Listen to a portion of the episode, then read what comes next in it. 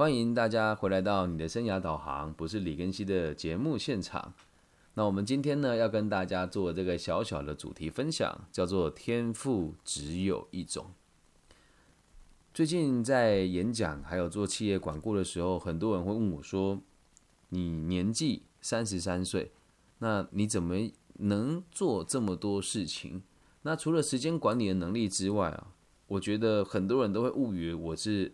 某种程度上的天才，不过确实我在学习东西的速度真的比一般人快很多。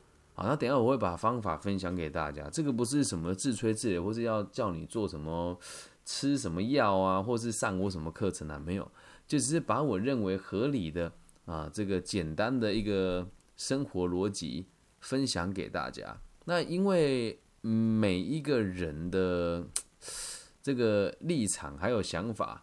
也都不大一样，但我今天要讲的这个东西哦，就真的是完完全全来自于我个人的生活的逻辑。那大部分的人可能很难在私底下生活遇到我，虽然很多朋友可以透可以透过各种不同的平台跟频道，就是得知我这个人或是了解我这个人，那不是很多人可以看到我私底下的生活有多努力。其实我认为真正的天赋只有一种。就是努力跟勤劳，就是努力跟勤劳。嗯，今天在制作这一集的时候，我一直在想一件事情哦，我好像真的比别人努力很多，因为我相信努力之后就一定有结果。所以你会发现，很多时候我们讲某某孩子对某件事情有天赋，那个大部分哦，都不是他真的对某件事有天赋，而是因为他从小。就已经被人家灌输说，哎，你做这些事情是比较好的，你做这件事情是可以得到关注的，所以你就会习惯的不停去练习这件事。呃，以我女儿来说啦，她的数学能力现在她才四岁，但她可以做到个位数到这个十二十之间的加与减了，然后她也可以很很音准、很精准的唱出现在的流行音乐。鱿鱼游戏的那个那个娃娃娃唱的歌，他都会唱，而且音准还蛮精准的。那他也可以讲出非常有逻辑的话语，所以别人都会说你的小朋友的发展比别人好一些，这也是实话。他现在就在上大班才能够上的珠心算了。那我我跟他教育理念也都是一样，他做什么做的还不错，我不会称赞他，我只会跟他讲这件事情你做的很好，有没有成就感？有。那如果想要放弃的时候，可以跟芭比讲，芭比可以陪你一起面对困难跟挫折。所以，我们现在给他的观念也是这样。每次他在学习在遇到困难的时候，老一辈的人，我的妈妈就会说，不要给他那么大的压力。他在刚学珠心算的时候，真的有一阵子说我不想算那么多，然后他的奶奶就会说，那我们就不要算了，然后就带着他来跟我讲，我们下个礼拜不要来上珠心算这个课程了。而我的说法跟我的逻辑是。妈，你让我跟他沟通看看，那我就陪伴他嘛。我说这是你人生，这是真的哦，这是他人生第一次面临他觉得不能解决的事情，因为他确实比较困难一些。于是我给他的观念了，我说我知道很难，但是坚持之后你会看到你想要的东西。那不然这样好了，以后你要算的时候，爸爸爸爸爸我就坐在你的旁边，你不会就马上问我。我相信你可以很快的学习，我也相信我也有很。能力让你很快的能够理解，在这样子协调之后，他现在以他的年纪哦，去算二十二十题一行的这个数学计算，大概只需要两分钟，对他这个年龄来讲已经很棒了。那他在做做的同时哦，他就会也会觉得困难，然后他会享受那种 成长的快感。那并且他现在会直接跟我讲说：“芭比，我觉得这件事情有点难，但我相信我自己做得到。”那我认为这个孩子的天赋就已经被。提升上来了，对我是这么想的。他现在就已经算是有天赋的孩子了。好，那你从这个故事当中就可以知道，每一件事情都是可以练习的。真的只有非常非常非常非常少数的人哦，会有这个专精的天赋哦。什么叫专精的天？什么叫专精的天赋呢？就是。对某一件事情有天才，这个真的比例上非常低了。那你会发现，大部分的天才哦，他都会同时拥有很多种强项。比如说特斯拉，比如说达尔文这些人，他不是只专精一件事情，他可以同时做很多东西，这个叫通才。那我如果不客气一点讲，我也算是通才的人。我会写文稿，我会写作文，我会写新诗，我会写这个剧本，我会写企划书，我能够能够做节目主持，能够在企业里面这个担任会计人员，呃，简单的科目我都可以做检核。那也有能力到事务所做查账跟稽核，也有能力帮人家做辅导，更不要说是这个演说，还有新创事业的投资。我现在三十三岁，我我我做这件事情的目的真的不是为了钱，是因为我知道所有的事情都可以学习，而面临世界转换速度这么快的状况之下，如果你没有这种非常强大的学习能力，那你就只能慢慢的被机器跟有思维逻辑的人，也不能讲控制啊，就是你的工作就得会偏向于劳力那一端。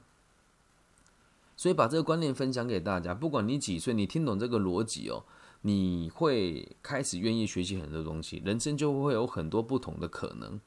很多人都会讲说，我读了什么科系，我我对这个科系没有兴趣，那我就只能转系。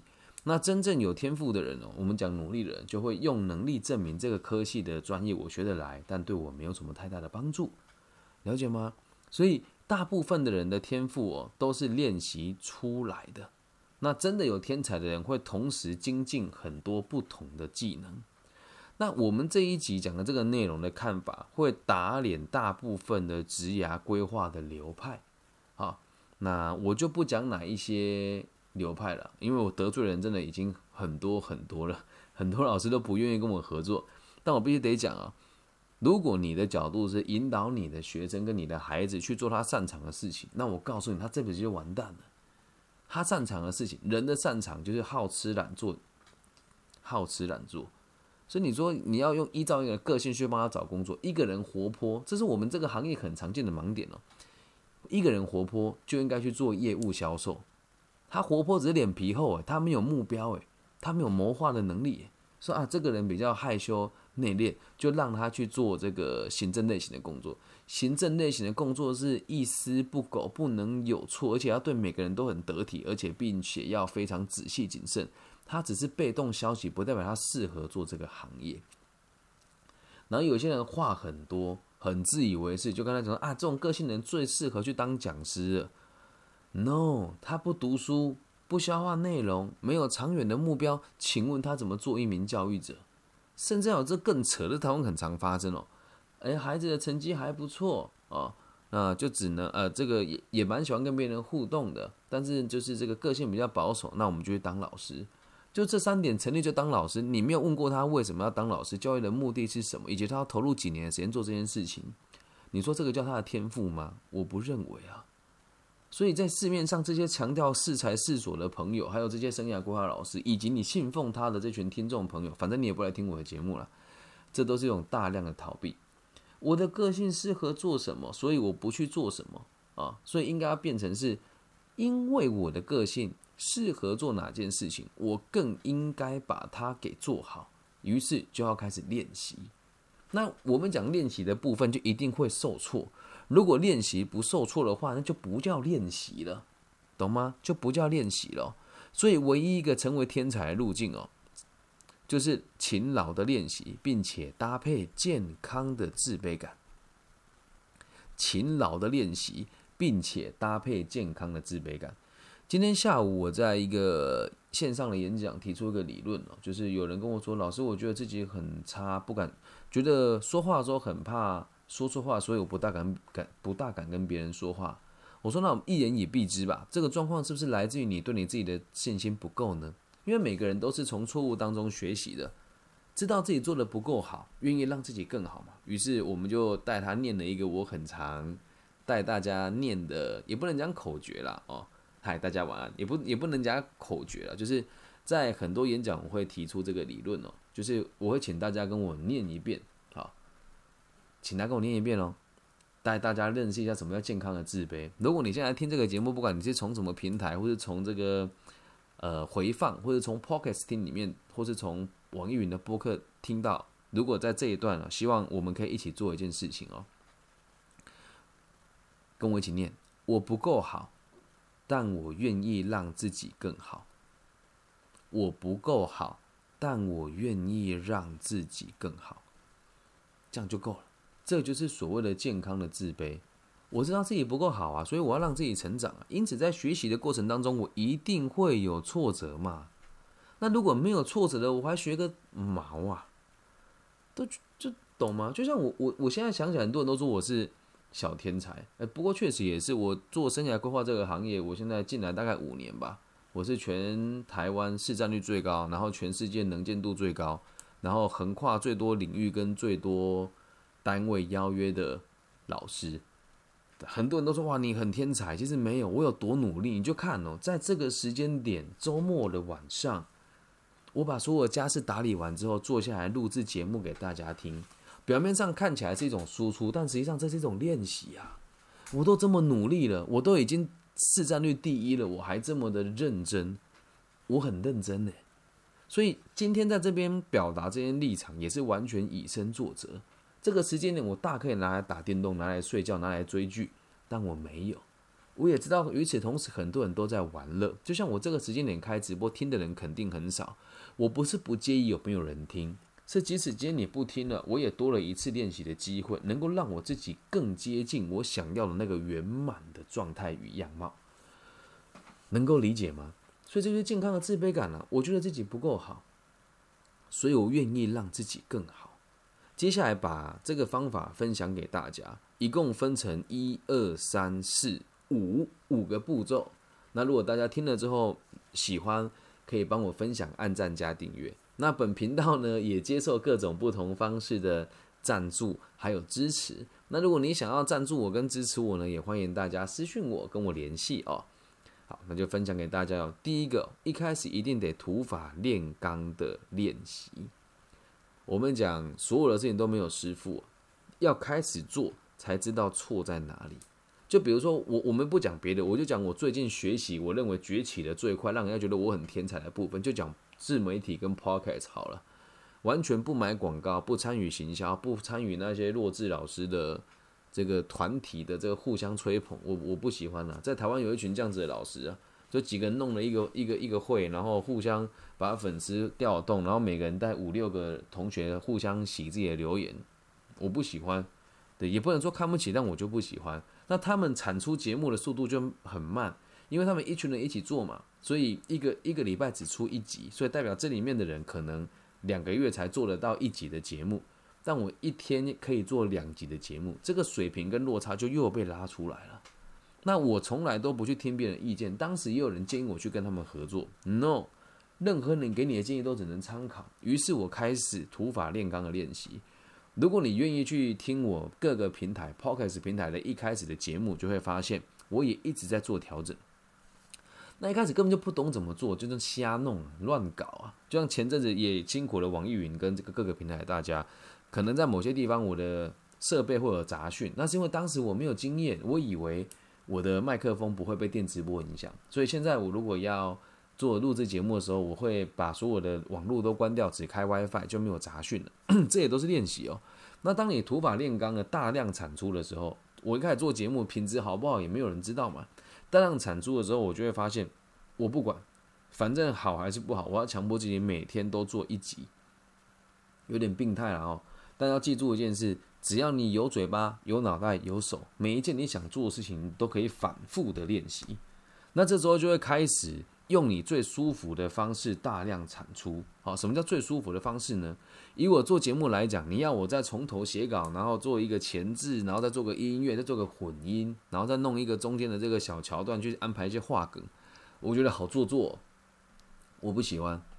所以用我这样子的方式产出是最舒服。我想说什么，我思考一下。写下讲稿之后，大概五到十分钟，我觉得可以马上开始录我想录的东西。这是我最舒服的方式，大量产出。然后产出之后，你就会发现哦，你已经有能力去判断自己一定可以避免的错误有哪一些。以做我们的节目来讲，最忌讳的就是，哎，中间尴尬嘛，词穷嘛，还有这个有杂音的入侵嘛。啊，那这些东西是我觉得我已经做得很好，都已经去掉了。那现在我要找专家讨论我问题出在哪边。那我现在讨论的方式是找网易云频道的这个这个营销板块的专家，就是他们在自己这边工作的专业人员，问他我要怎么做才能够提升我的触及率呢？而和他们讨论完之后，他跟我说：“李老师，您这个更新的速度有点太快了，这大部分的粉丝是跟不上的。那我咱们大部分使用播客的朋友啊，都只是为了这个杀杀时间啊，并不像你想的这么的认真、积极跟努力啊。所以咱们要不要把这个节目的这个长度呢稍微修剪一下，然后不要尽尽量的不要这个每天更新啊，咱们这样子听众也累，跟不上就不听了哦。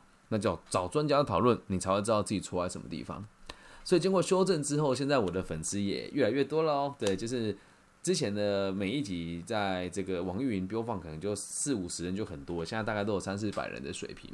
那也希望大家多多帮我分享哦。对，那我开始做这个修正之后，我也会去问我的听众的想法是什么，跟不同的你认为值得你参考的专家讨论，你才会知道自己错在什么地方。下一点呢，就更特别了。